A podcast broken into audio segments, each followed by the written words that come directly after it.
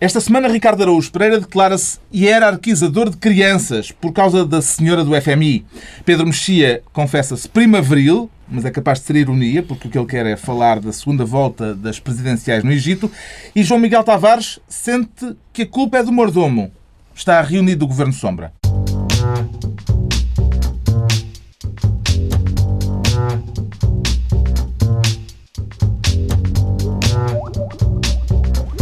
Viva, sejam bem-vindos. Depois de mais uma semana marcada pelo caso das secretas, de que vamos inevitavelmente falar neste Governo Sombra, com o Pedro Mexia ainda no Portugal profundo e com o Ricardo Araújo Pereira e o João Miguel Tavares no Portugal, pelos vistos, não é assim tão profundo, no Portugal superficial, portanto. Sim. Mas ainda antes deles, e dado que têm sido apontados alguns problemas de locução a este Governo Sombra, começamos por uma lição de alguém que sabe fazer-se ressoar. Preparado, João Miguel Tavares? Com certeza. Está atento, Pedro Mexia?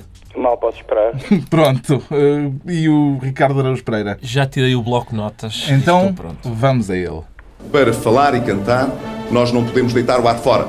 Senão vamos fugir.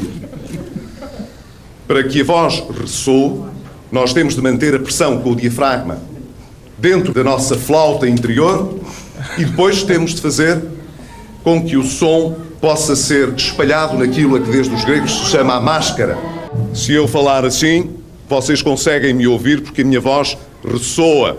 Era como perceberam o terapeuta da fala Pedro Passos Coelho, tomou nota, João Miguel Tavares. Do número de telefone? Sim, eu só não percebi. Ele, ele, falou mesmo em falta interior ou em falta no interior? Eu não consegui perceber bem. É, de facto, não é. Não? Não, não vamos elaborar sobre não, flautas interiores flautas e flautas exteriores. Acho que são mas... ambas, são ambas.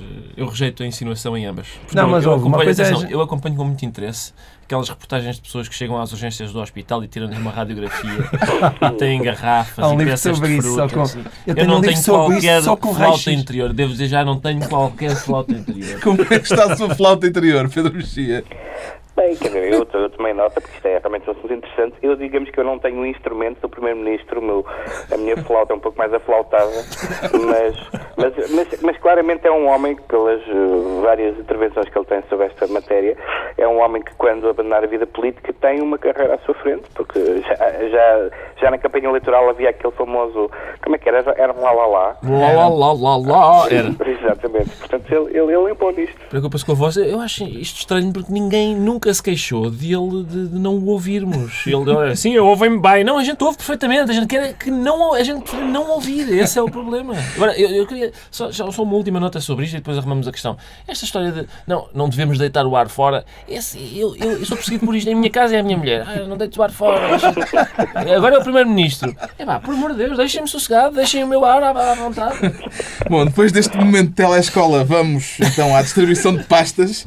Mais adiante devemos falar do debate parlamentar parlamentar sobre as secretas e da audição ao ministro Miguel Relvas, mas ainda assim o Ricardo Araújo Pereira quer ser ministro da espionagem, porque este assunto tem muito que se lhe diga e Sim. tem que ter alguém a tutelá-lo. Está com isso a ver se também lhe dão atenção e se começa também a receber uns clippings, Ricardo Araújo Pereira?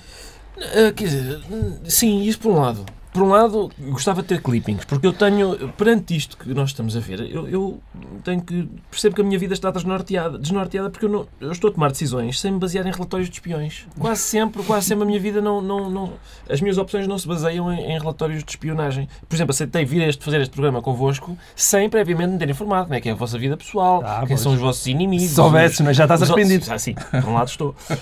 Um, agora eu, por outro lado, também gostava de estar naqueles clippings, porque, pelos vistos, eh, é uma coisa. É o contrário do que acontece em Inglaterra, não é? Em Inglaterra, era, a comunicação social espiava as pessoas e cá é as pessoas espiam a comunicação social. Talvez haja um, um programa de Talvez, intercâmbio a fazer. Esteja. Os clippings parece que chegam com 3 anos de atraso, não é? Será que eu estou lá? Uh, quer dizer, o... Olha, eu gostava muito. Gostava até de ler o, o dossiê. Fala de tenho... viagens de presidentes que já foram e já nunca não são. Nunca fui em viagens dessas, hum. mas, mas... Mas porque nunca foste convidado? Exato, sim, isso ah. dificulta o acesso a essas viagens. Parece-lhe que Jorge Silva Carvalho agiu por iniciativa própria ou vê neste caso contornos mais vastos, João Miguel Tavares? Não, eh, posso escolher as duas opções. Eu acho claramente Jorge Silva Carvalho gostava muito daquilo. Uh, deve ter crescido assim, a ver muitos filmes do 007 e depois, quando, quando teve a oportunidade, e pelos vistos não é preciso de facto ter um abundante. Também há Bond Girls? Passei, não faço ideia.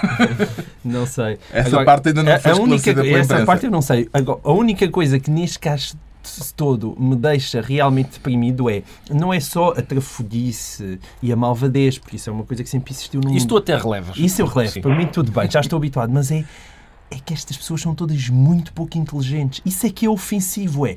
Como é que gente tão burra chegou até tão alto?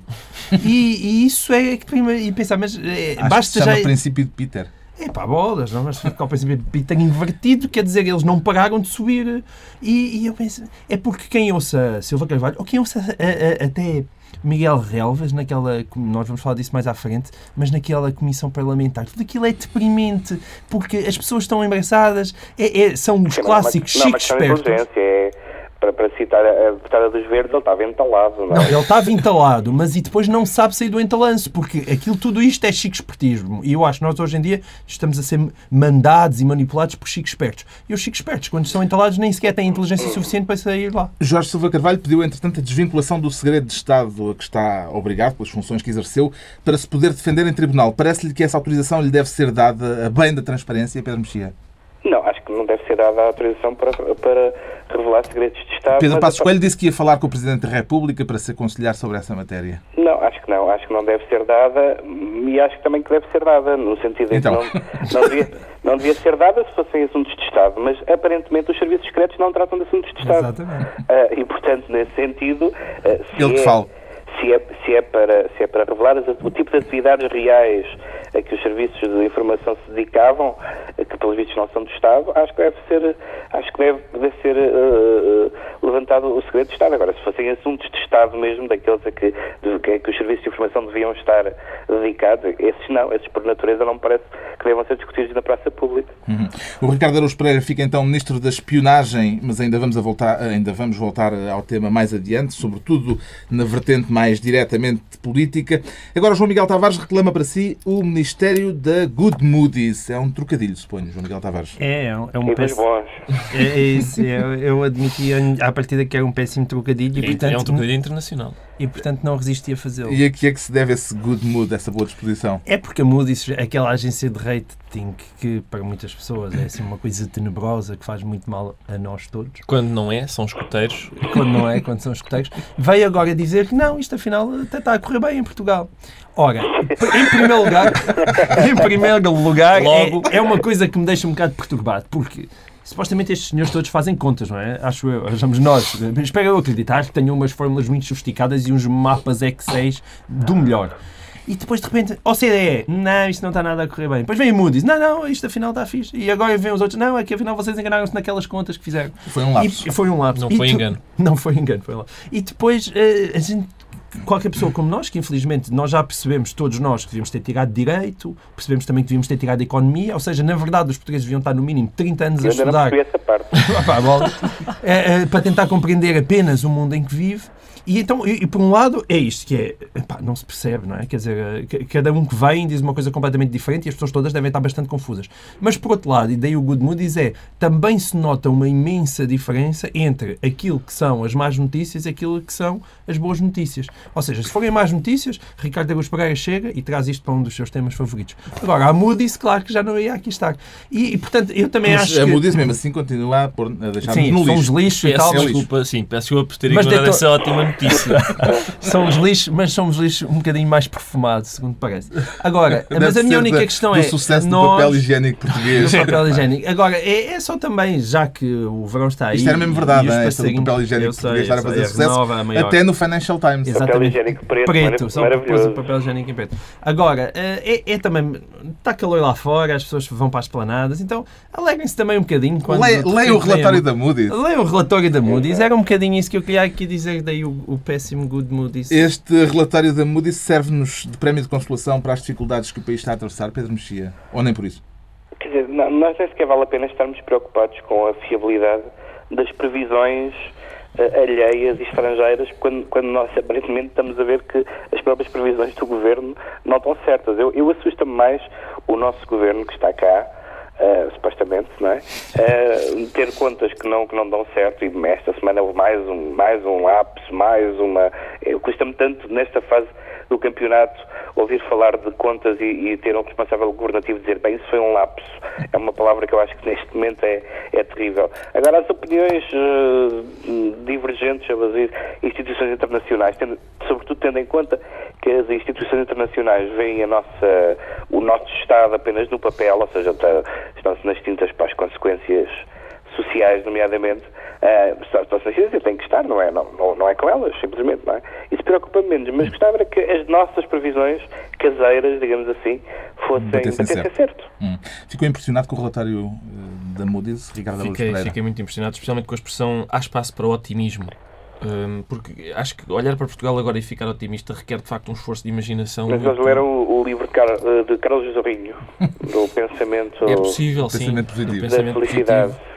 É, e faz lembrar também aquele ditado pimenta no rabo dos outros, para mim é de refresco. Se calhar não é um ditado, se é só uma expressão, não sei. Mas eh, eu, agora, é pena de facto. Brasileiro, acho. Talvez. É pena, o, é pena o rating não estar indexado ao otimismo da Moody's, porque eles estavam pessimistas e puseram-nos no lixo. Agora estão muito otimistas e puseram-nos no lixo na mesma. Não sei se isso tem alguma. Agora, é difícil de facto perceber o otimismo porque, por causa dos tais 7,4% de déficit no primeiro trimestre, no ano passado era 7,5. Antes, portanto, antes deste esforço magnífico de consolidação, era mais 0,1. Um, e, portanto, a meta era 4,5. Está 7,4. É no final do ano. É no final do ano, pera, no final pera, do ano. então vamos aguardar. É como aqueles finais de campeonato que vais ver. Vai ser, vai só, ser, vai ser só bombar. Sim, no Pronto, último segundo. Vamos esperar, vamos esperar Gol, por isso. É? O João Miguel Tavares fica então ministro da Good Moody's. E o Pedro Mexia quer a pasta da Justiça. Para quê, Pedro Mexia?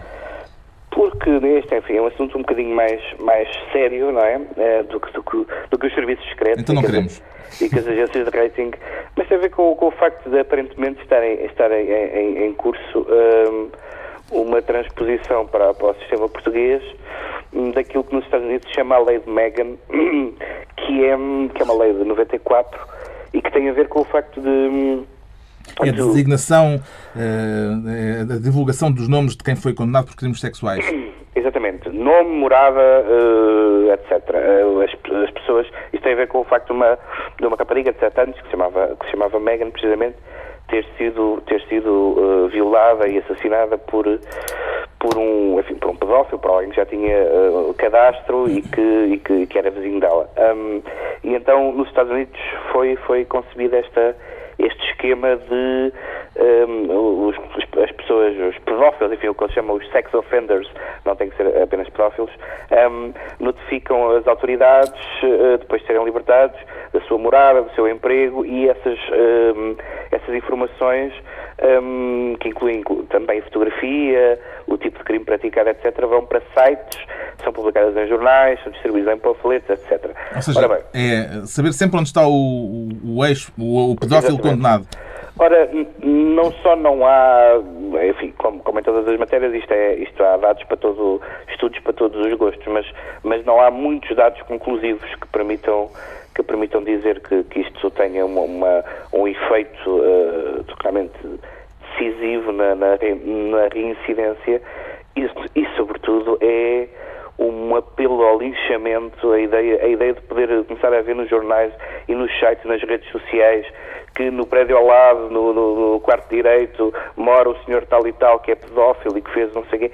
Eu acho que é uma. A, a justiça deve contribuir para a paz social, não é?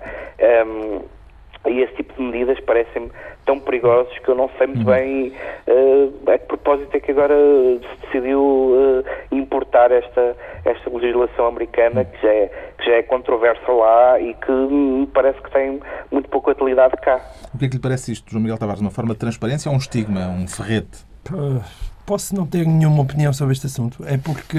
Até que enfim. Até que enfim. Refrescante. Uh, eu, eu tenho imensas dúvidas. Lá está. Eu, eu precisava de conhecer Também melhor eu, as questões da reincidência. Mas, as questões ó, da Miguel, mas quando se tem dúvidas não se avança. Sim, eu percebo o que tu dizes, mas a questões, nomeadamente de pedofilia, são casos tão concretos e têm a ver com os mesmos com as questões das reincidências e até que ponto, primeiro, o que é que é pedofilia, a questão é que até que ponto esses impulsos são controláveis, mesmo por pessoas que foram libertadas, quais as taxas de reincidência, ou seja, é um assunto Este é um daqueles casos em que é preciso haver estudos e haver Sim. gente que tenha Sim. eh, estudado Ou o seja, caso verdadeiramente. O princípio eu acho a dizer, horrível, o eh, princípio acho horrível, como é evidente, quer dizer, agora de repente as pessoas a, a levarem com um estigma para a vida toda e, como diz o Pedro, ser um convite ao linchamento.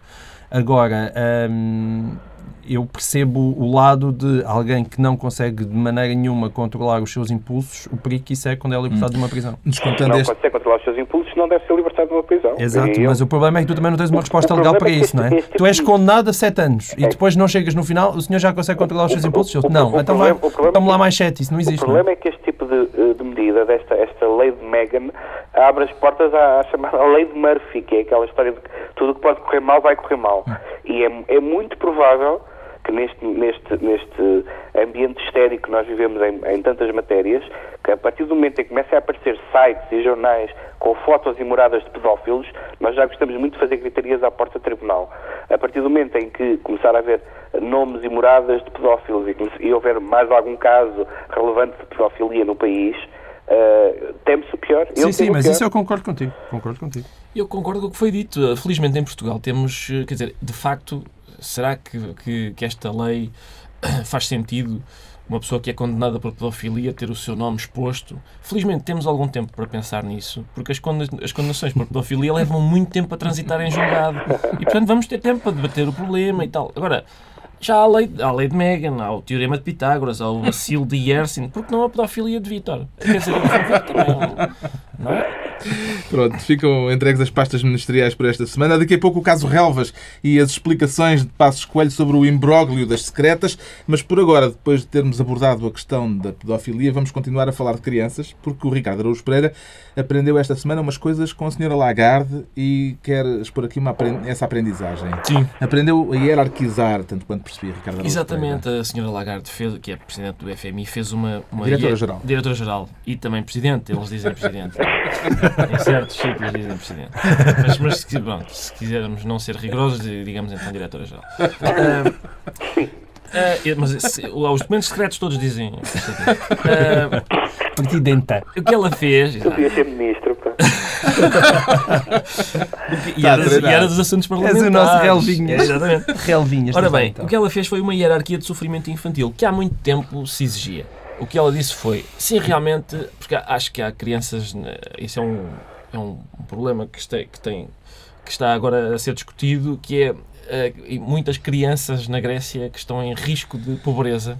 E ela disse, sim, sim, mas há em África crianças que, que sofrem ainda mais. Penso mais nas Portanto, crianças sim. de uma escola numa pequena aldeia do Níger, e falou Exato. concretamente do Níger, que têm duas horas de aulas por dia e têm de dividir uma cadeira por três e que estão muito interessadas em obter educação. E Exatamente. depois acrescentou, sabe o que mais? Em relação a Atenas, também penso naquelas pessoas que estão sempre a tentar fugir aos impostos. Exatamente. Ah, a primeira parte, que é das crianças que, que sofrem mais do que outras crianças, faz lembrar aquele sketch dos Monty Python que se chama For Yorkshire Men, que é nós vivíamos numa caixa de cartão. Quem me dera uma caixa de cartão? Eu vivia num buraco. Ui, um buraco para mim era um sonho. Eu vivia num... E assim sucessivamente. Um, e depois, até, há aqui, ela disse de facto, os pais das crianças gregas que paguem os impostos, há aquela curiosidade folclórica do salário dela ser livre de impostos, porque é um cargo específico cujo salário não paga impostos, de facto. Mas, eh, mas eh, este paguem e não bufem, que é o que foi basicamente o que ela disse, é, como se diz, não sejam piegas em francês. É o que aquilo quer dizer. E essa insensibilidade recorrente destas pessoas que estão por cima epá, é um bocadinho. é- A insensibilidade de quem é normal. não achas? Eu não acho. Olha, não, olha, não sei qual é a tua Não, experiência. não. Sim, Pedro Mexia, eh, isso. Agora deixaste-me triste. Entristece, É, é, entristece. Essa é, essa é, essa é a palavra bom, certa. Vê estas declarações como uma manifestação de insensatez ou de senso comum, João Miguel Tavares? Eu confesso que te começo a ter muita insensibilidade para a conversa de insensibilidade.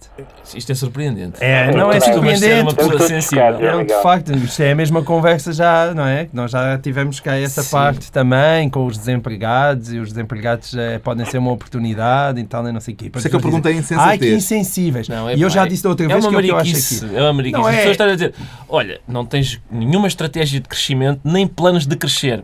Agora, pega no dinheiro que não tens e paga. Não, eu, eu consigo perceber. O que é que também não é só essa parte. Não é só assim. E portanto irrita-me naquela altura em que tu de repente estás no meio de uma guerra e andas a serrar braços, as pessoas virem dizer: ah, ah cuidado, cuidado que tem uma unha lascada. Porque é, é- para mim é exatamente isso. Deixem a senhora Lagarde dizer o que lhe apetece. A verdade, a verdade é que realmente no Níger se vive, se vive muitíssimo pior do que na Grécia. É e é verdade que felizmente vivimos numa Europa. Mas não sei se é durante muito é tempo. Epá, Não sei se é durante muito tempo. Não, pois, exatamente. Mas felizmente vivemos numa Europa onde supostamente existe eh, níveis de proteção social que não têm comparação e se calhar o senhor Lagarde vem dizer olha, reparem que ali em África ainda vivemos pior. É uma coisa que nos faz falta a gente olhar Mas e atenção. realmente vive- de facto, apesar de tudo, ainda vivem muito pior longe de nós. Ah, Deixem-se Entre- falar. entre Exigem é que ela faça trabalhe bem. E, Entre e- outras e e coisas, é por causa salário. da ação da senhora Lagarde que qualquer dia se vive tão bem num sítio como no outro. Não, pá, não é nada Os assim. gregos ficaram Não. indignados. Com razão para isso, Pedro Mexia? Tem, quer dizer, tem razão, uh, na, parte, na, na frase das crianças do Níger tem razão, porque não, não, só, não só essas comparações não fazem sentido nenhum, não é? comparar sofrimentos. Uh, não comparar quer dizer- sofrimento. Não, eu lembro aquela estratégia de, não sei se ainda se usa, mas usava-se quando eu era criança, de uh, que eu tinha que comer a sopa toda, porque os meninos em África não, não, tinham, não tinham que comer. Mas isso é bonito, atenção. Eu acho que isso é, É um argumento bonito, que os é pais dado- usam e comparar sofrimentos é uma coisa absolutamente essencial. É só para dizer. É, exatamente, é isso mesmo. Ahm, mas, portanto, acho, acho que, que eles têm toda, toda. Eu acho que a questão da insensibilidade é uma questão absolutamente fundamental, porque nós temos visto uma série de declarações de políticos eh, de vários países ahm, que, que, falam de- que falam destes assuntos sem ter a menor noção, da, da- curiosamente, do sofrimento envolvido em algumas decisões políticas e em algumas situações. Dito isto, acho que os gregos, sobretudo os gregos, não têm razão nenhuma para estar chocados quanto à questão dos impostos. Ah, quer dizer, quem, quem, quem leu alguma coisa sobre a Grécia sabe que em matéria de evasão fiscal e de, ah, e de aldrabar as contas, os gregos têm imensas culpas no cartório. Mas quem diz os gregos. Ah, mas não se pode é dizer, apenas- não se é pode apenas- dizer, porque estão a sofrer muito. Deixa-me só acabar. Não são, não são os gregos, são todos os gregos, são os gregos, os governos gregos, certamente, ah, as instituições ah, e o eleitorado, em última análise o eleitorado é sempre responsável pelas escolhas que toma, que toma, e a União Europeia, porque não é credível, não é crível que tenha havido ah, contas erradas durante mais de uma década e a União Europeia, porque quer dizer, o Constâncio só lá está há pouco tempo, não é? Ah, já, Não já lá pode ser havia tudo responsabilidade É, eles não têm essa desculpa. não é? já lá devia haver constâncios que viam as contas erradas e que deixavam passar. E, portanto, há uma, agora, não, não, se pode, não se pode fingir que não há culpa própria da Grécia na sua situação. Por amor de Deus, não vamos desresponsabilizar os povos a este ponto. Não é? Está explicado o espírito hierarquizador do Ricardo Araújo Pereira. Agora, um caso em que a culpa é do mordomo. O que é que lhe parece este plot, João Miguel Tavares? Olha, um caso claro de insensibilidade social. Estes sim são os que contam.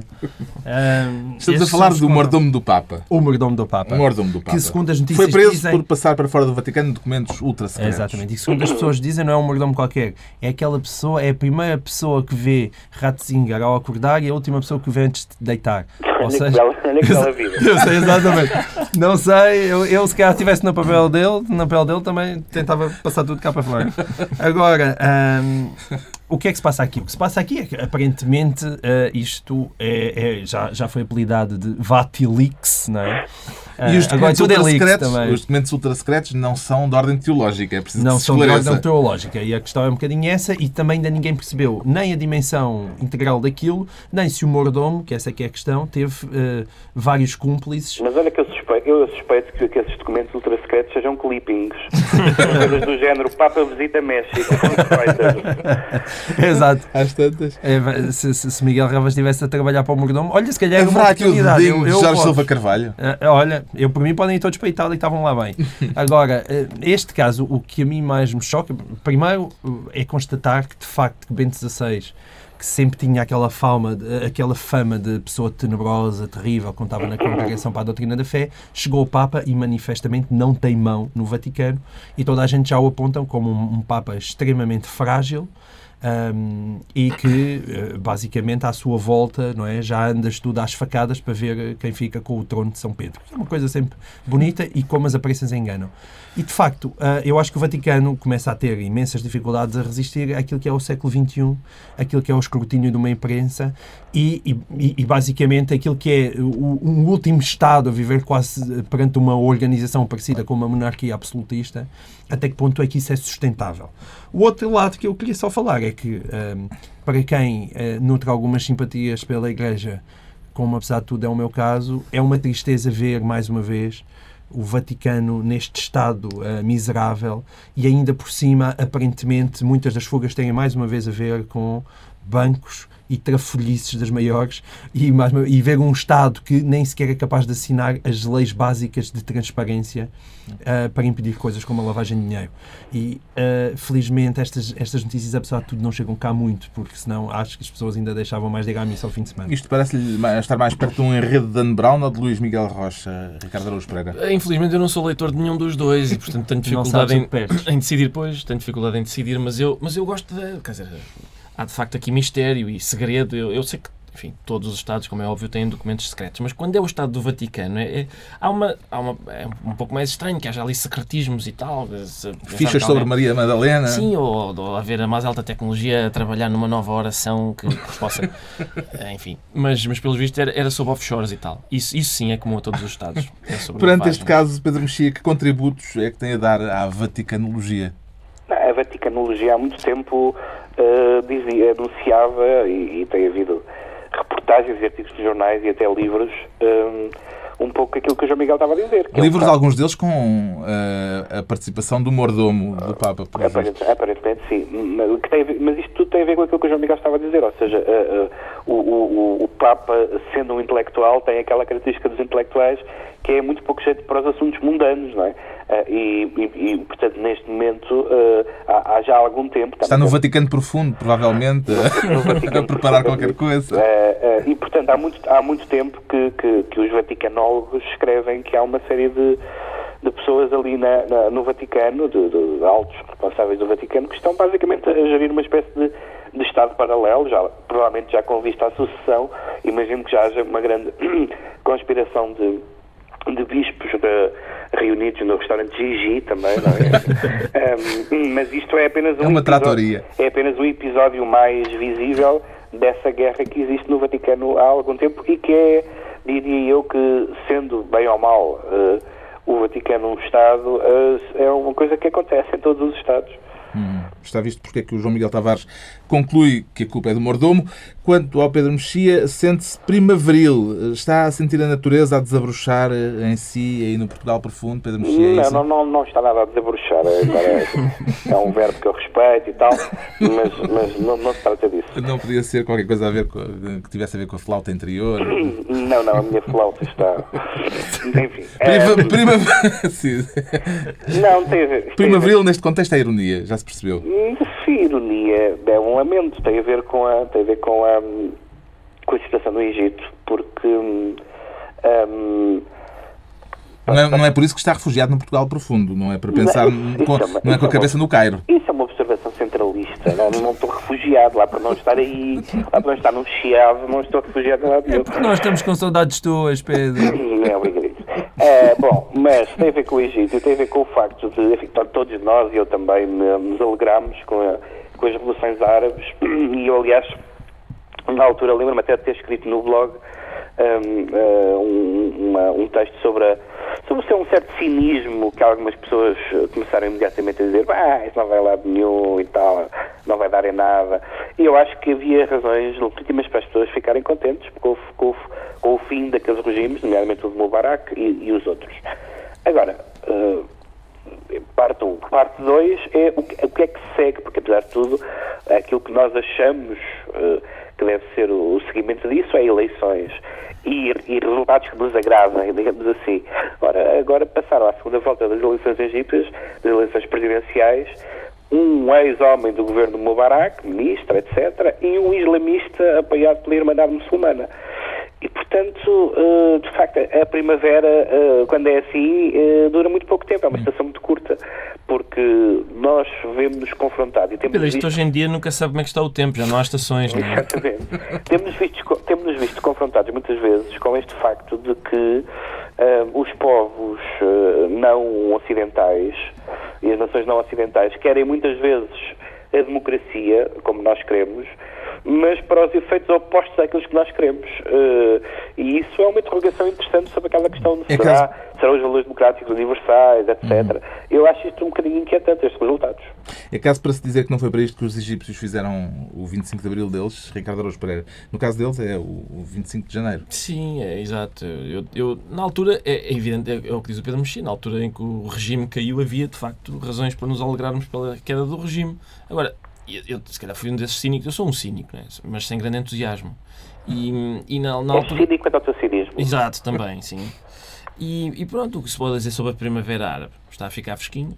Parece que está a ficar fresquinho. É um problema da meteorologia. O que é que correu mal na Primavera Árabe? Eu não sou, apesar de tudo, eu acho tão pessimista como o Pedro. Eu acho, claro, como em todo lado, e nós, nós também provámos isso em Portugal, acho que da revolução à civilização ainda vai um- uma certa distância. Mas a verdade é que quando se olha para os resultados da primeira volta das eleições, na verdade o centro ganhou se somasse os votos. O problema é que eles fragmentaram-se todos em vários tipos de candidatos, que também aconteceu cá, né? depois de umas eleições, depois de ditaduras, toda a gente acha que queria um partido e toda a gente que quer chegar ao poleiro. E, portanto, o centro fragmentou-se e, de repente, os dois partidos mais votados. É um, é um, um ex-Mubarak e, e, e, portanto, alguém que, que fala na Sharia. O- há uma anedota que, segundo consta, já, já corre no carro, que é Mubarak a dizer do seu hospital qualquer um desses senhores que tivesse uma loja de cigarros vá à falência. E, portanto... Isto foi o momento Nuno Rogério. do Exatamente, Governo Sombra, é uma coisa com uma que anedota deixa- do Cairo bom, trazida muito a este programa. Está esclarecido o estado primaveril do Pedro Mexia e agora o debate parlamentar sobre o escândalo das secretas. Eh, Pedro Passos Coelho defendeu o Ministro dos Assuntos Parlamentares, garantiu que o Governo nunca se deixou pressionar. Defendeu-se bem no Parlamento, Pedro Mexia? O, o, o Primeiro-Ministro O Primeiro-Ministro, sim. Uh, não, não, não sei responder a isso, porque quer dizer, respondeu bem no sentido de que a grande linha de defesa dele foi. um, bom, Nós não nomeámos ninguém que tenha foi sido que indicado. se houve pressão, a pressão foi frutífera. Exato. Uh, portanto, uh, e, portanto, nesse sentido, não houve nenhuma decisão do Governo que fosse uh, ao encontro das pretensões de Silva Carvalho. E, portanto, uh, isolando Silva Carvalho enquanto, enfim, ator individual e, e mosca na sopa uh, uh, que tem culpa de tudo, uh, isso, essa parte em si mesma tem alguma razão de ser, é um bom argumento, mas esquece imensas outras coisas, esquece, esquece uma série de outros assuntos, porque há muitos assuntos, o, programa de Miguel Galvas é que está ligado a todos os assuntos, e há, há o assunto espiões, como há o assunto uh, ongoing, como há o assunto RTP. Aliás, foi interessante que o, que o PS levantasse logo essa questão uh, uh, RTP. Um, há muitos assuntos misturados, há o assunto público. uh, e no assunto dos espiões, uh, a defesa não, não é má de todo, mas como depois foi complementada com a, com a audição do Ministro à tarde, que não, não correu tão bem, diria eu, como a, como a sessão no plenário, hum, isso, o resultado final, o resultado final não foi brilhante porque o ministro depois eh, confessou que afinal tinha tido um outro encontro que não tinha, que não, não tinha achado relevante eh, contar da outra vez, fazendo aquela a própria distinção que ele faz, é a distinção que está na é a distinção que está na base deste problema todo, que é ah, ele estava lá, mas ele estava lá não enquanto espião, mas enquanto empresário.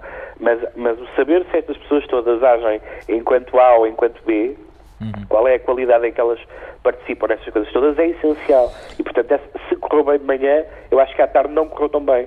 O PSD fez questão de repetir por diversas vezes que eh, Jorge Silva Carvalho tinha sido nomeado no tempo do governo Sócrates. Este caso também embaraça de alguma forma o PS, João Miguel Tavares. Epá, Não sei se embaraça e, francamente, estou-me nas tintas se embaraça. A questão aqui é o velho Bloco Central, não é? Todos comem da mesma gamela e, portanto, não há a menor diferença. E estas Tu já pessoas... disseste poleiro e Poleiro mesma- e gamela. A- única 10 diferença é que estas pessoas... Se, eh, se disseres chupistas, Chupistas, também um dizer, prémio populismo. posso também dizer chupistas. Estes chupistas, a única Pronto, coisa que obrigado. fazem é que basicamente servem o dono, não é? E quem é que é o dono tanto? É o PS? Agora, então é o PS. É o PSD? É o PS. Quer dizer, não, é o PSD. Não, não há diferença nenhuma. E nós, todos nós A sabemos questão porque que eu, ninguém é que eu coloquei foi é, é se o PS também estará embaraçado, de algum modo, com esta situação. Eu Porque houve só quem se queixasse, até da área do PS, de uma uh, oposição titubeante, Titubeante. de António José É. Seguro no questionamento de Pedro Passos Coelho. Ou seja, eh, por este caso, não se vê razão para o PS estar tão nervosinho. Mas o facto do PS estar tão nervosinho deixa desconfiado que há ali qualquer coisa mais. Mas, e ninguém duvida que haja qualquer coisa mais. Uma coisa é. Agora, eu, eu acho que é preciso, sobretudo, há questões básicas de pudor. Nós sempre soubemos que, ok, as empresas, o Estado, os escritórios de advogados sempre estiveram próximos a fazer negócios. Mas há uma diferença entre fazer próximos, entre estar próximo, a estar na mesma cama, percebem? Num gangbang, que ainda também não tinha usado hoje. E de facto isto já é um gangbang. Aliás, eu estou convencido se houvesse uma mínima, mínima tradição de escrutínio em Portugal e se os jornalistas tivessem algum poder hoje em dia, de facto Miguel Reves nem nunca poderia ter ido para o governo, porque só as, os. Não é que eu saiba se ele fez trafolhices ou não fez trafolhices, mas basta olhar para aquilo que era a empresa dele e para aquilo que é a atividade da empresa dele, Angola, Brasil, bancos em Cabo Verde, que ninguém percebe que basicamente é uma empresa de, de lobby. É- é- quer dizer, é evidente que tudo isto cheira pessimamente. Cheira pessimamente. E, portanto, nós temos ainda por cima aquilo que, me, que me- a mim me assusta, aliás, porque para mim é público, eu já sempre disse e digo sempre em quem voto e que votei PSD e acho que o governo, em alguns aspectos, está a fazer com coragem aquilo que precisa de ser feito. Mas quando eu vejo Pedro Passos Coelho, que eu até acho que se está a sair bem, sair em defesa de Miguel Relvas daquela maneira, a única coisa que me deixa é, eu de Miguel Relvas não tenho a menor dúvida da- daquilo que ele é e não consigo perceber como é que ele ainda está no governo. Acho que o facto de ele ainda estar com o governo simplesmente te prova o Mas, estado lastimável a em que está a nossa questão não é democracia. a- a E não eu é o ouvi que- Pedro Passos Coelho, desculpa, deixa-me só acabar. Eu, eh, Isto é tão sério que até te peço para me deixares acabar.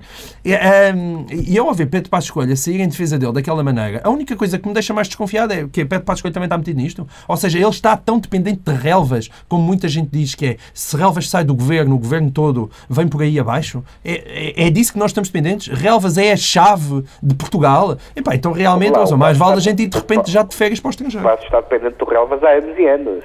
Está bem, mas. ouve. É, quer dizer, sempre foi, sempre foi a pessoa que o catapultou dentro, da, dentro, do, dentro do partido. Quer dizer, não, não, há, não há nenhum governo recente que não tenha tido uma figura eh, semelhante ao, a Miguel Calvas, não é? To- Todos os governos têm tido. Agora, Sim, mas, bolas, a, a Pedro, não é a mas o mundo é novo, nós estamos no meio de uma crise, isto lá, está uma a questão- desgraça, continuamos a, questão ser não o é que éramos a antigamente. não é a reputação dele Já não há dinheiro. ou, ou o teu olfato. É, é, é saber o que é que ficou provado que ele tenha feito. Eu acho que há imensas coisas muito suspeitas.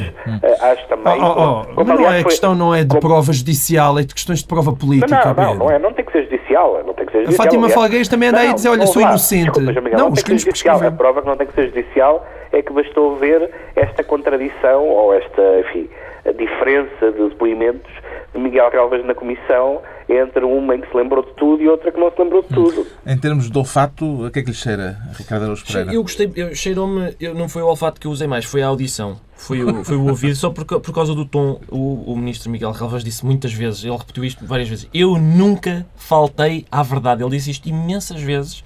E, e eu, eu, eu acredito, não é? Porque se ele disse várias vezes, se ele dissesse só uma, eu pensei, ah, se calhar faltou. Não, mas ele disse várias vezes. Eu nunca faltei à verdade. Só o tom foi o mesmo tom de I am not a crook. Foi, foi mesmo muito parecido. Ah, did not. Sim, foi mesmo muito parecido. E agora, atenção, outro argumento a que eu sou sensível. Atenção, eu não sabia disto. Miguel Galvas tem família. Não, é- ele disse na, na comissão de inquérito: disse, "Atenção, Eu tenho família, pá. Vejam lá o que é que estão a dizer. Não é daquelas pessoas, que, como há tantas, que, que- que de geração espontânea. Não, não, o Miguel Galvas tem família. Eu adoro esta expressão porque significa, no fundo, pá, vão chatear os órfãos, pá. Vão chatear os órfãos para, para os quais toda a gente se borrifa. Para mim, não, que eu tenho família. Em terceiro lugar, Gostei daquela, dessa, aquilo que o Pedro Mexia falou, que é a diferença de uma audição para outra. De repente houve um encontro, ele disse, só tive encontros fortuitos. E, e desta vez houve uma reunião de negócios, fortuita. Co- Como acontece, que é tira a primeira pedra quem nunca participou numa. Uma pessoa vai na rua e tal, tropeça no passeio e de repente está à mesa a fazer uma, uma reunião de negócios fortuita. Foi o que aconteceu. Havemos de ter, evidentemente, mais capítulos desta novela, cá estaremos para comentar. Agora, que já se faz tarde, está na altura dos decretos, e o João Miguel Tavares decreta que Carlos Abreu Amorim, deputado do PSD, e outros que tais, mantenham o mesmo nível de exigência dos tempos do governo do PS. Não, é só um exemplo, porque eu é- era uma pessoa que eu apreciava ler. Mas é um grande exemplo. É um grande exemplo, exato. É, mas é uma pessoa que eu apreciava ler, ele, conti- ele continua a escrever no blog Nome Blasfémias e, de facto, a diferença de exigência eh, dele para aquilo que era o governo de Sócrates, para aquilo que atualmente ele está a fazer, é realmente deprimente. E eu não percebo como é que as pessoas mudam de critérios morais simplesmente porque mudou hum, a cor do governo. Hum. O Pedro Mexia decreta, como Mário Monti, o primeiro-ministro italiano, a suspensão do futebol. Porquê, Pedro Mexia? Sim, porque houve este escândalo agora de corrupção no futebol italiano e o Mário Monti hum, disse que hum, se calhar era melhor suspender o, o- o campeonato italiano. E eu, enfim, eu, ah, eu, eu gosto de futebol e, e sou contra o- o discurso anti-futebol, mas de facto, não- nestas alturas de mundiais europeus, torno-me um bocado Pacheco Pereira, porque não tanto por causa do, do patriotismo de pacotilha, porque isso, porque isso ainda aguento, mas estas reportagens e estes exclusivos e estes diretos do estágio sobre se os senhores comem salada ao esparregado, se, se- se a toalha no balneário é felpuda, se obram duas vezes ao dia, se estão melhorzinhos dos ligamentos, ah, e depois os- os- as coisas que eles têm no iPod, que são coisas realmente de bradar aos céus, eu percebo que isso é fácil ah, e é barato, mas tem valor informativo zero ah, e de facto torna realmente o futebol o ópio do povo. Portanto, nada de continuarmos no balneário. Finalmente, o Ricardo Araújo Pereira decreta controle da imigração. Exatamente. Um controle mais apertado da imigração. Há gente que está a entrar no país e vem cá tirar trabalho aos nossos. Refiro-me, por exemplo, a, a portugueses que já foram lá para fora, foram recambiados e, e- e estão agora em bons cargos cá. Basicamente é, é uma lei específica para António Borges, sim. um jornalista que fez uma investigação sobre o banco Goldman Sachs, falou com o FMI e o FMI disse-lhe não, nós mandamos, nós despedimos o António Borges porque ele não estava à altura deste cargo e ele veio para Portugal Hum. liderar o processo de privatizações, como é uma coisa simples e Hum. sem, sem grande... Mas isso é refrescante, porque o, nosso, a nossa história recente é o contrário, é as É. pessoas serem, fazerem cá má figura e irem lá para fora, Sim, serem para- promovidas. E, para a portanto, Comissão Europeia e para, para os refugiados da ONU. Está assim concluída mais uma análise da semana. Dois, oito dias, à hora do costume, voltamos a reunir aqui o Governo Sombra, Pedro Mexia, João Miguel Tavares e Ricardo Araújo Pereira.